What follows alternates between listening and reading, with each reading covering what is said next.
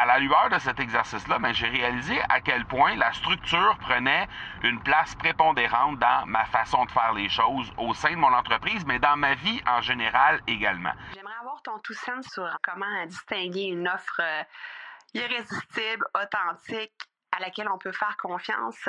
Sur ton plus grand défi encore à ce jour dans le podcasting. J'aimerais avoir ton tout sens sur la spiritualité. Bonjour Marco, j'aimerais avoir ton tout sens sur la meilleure façon de démarquer son entreprise sur le web en vue de 2022. Tu veux découvrir comment j'opère mes entreprises, comment je me plante royalement et comment j'ai du succès? Bref, avoir mon avis sur divers sujets, ben, le podcast Two Sense de Marco va te plaire.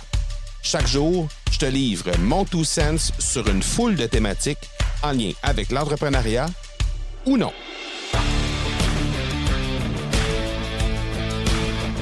Troisième valeur que je veux te parler, tu te rappelles que je suis dans une séquence où je te présente les valeurs qui m'animent, les valeurs qui m'aident à développer mon entreprise, les valeurs, euh, les, les, les choses pour lesquelles je me lève à chaque matin. Euh, je te présente ça dans une série de six euh, épisodes dédiés expressément à ça. Je t'ai parlé d'abord de la liberté, je t'ai parlé de la famille. Maintenant, aujourd'hui, je te parle de la structure. J'ai découvert ça alors que je faisais un rebranding, c'est-à-dire que j'ai revisité mon identité visuelle d'entreprise. Et alors que je, euh, on avait trouvé une dame qui est absolument incroyable pour nous aider à faire cet exercice-là, qui s'appelle Marie-Ève Larente, qui est une fille qui fait euh, beaucoup de... qui aide beaucoup les entreprises en lien avec leur identité euh, numérique, leur identité visuelle également. Et on avait travaillé avec elle pour qu'elle puisse nous aider à euh, travailler un peu à, rebrander, on peut dire ça comme ça, l'image autour de l'Académie du podcast. Et euh, ben pour être capable de faire cette euh, pour être capable de faire ce rebranding là, ben on doit lorsqu'on travaille avec Marie-Ève remplir un document qui est littéralement presque une brique là, on va s'entendre c'est un, un, document de je dirais une bonne soixantaine ou même un peu plus que ça pages.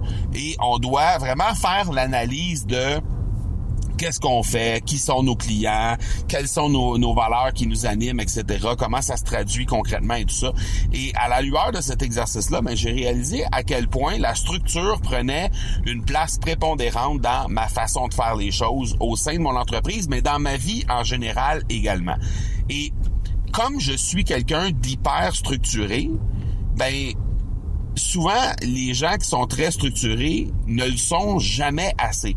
En tout cas, c'est ce qu'on pense. Nous, on pense, les gens structurés, qu'on n'est jamais assez structuré parce qu'évidemment, quelqu'un qui veut être structuré et qui apprécie être structuré veut toujours être de plus en plus structuré. Alors, le problème avec ça, c'est que lorsqu'on pense qu'on n'est pas suffisamment structuré, ben, on réalise souvent que, euh, en fait, on pense qu'on l'est pas suffisamment et on pense que tout le monde est plus structuré que nous autres. Alors, ça nous prend toujours plus de structure.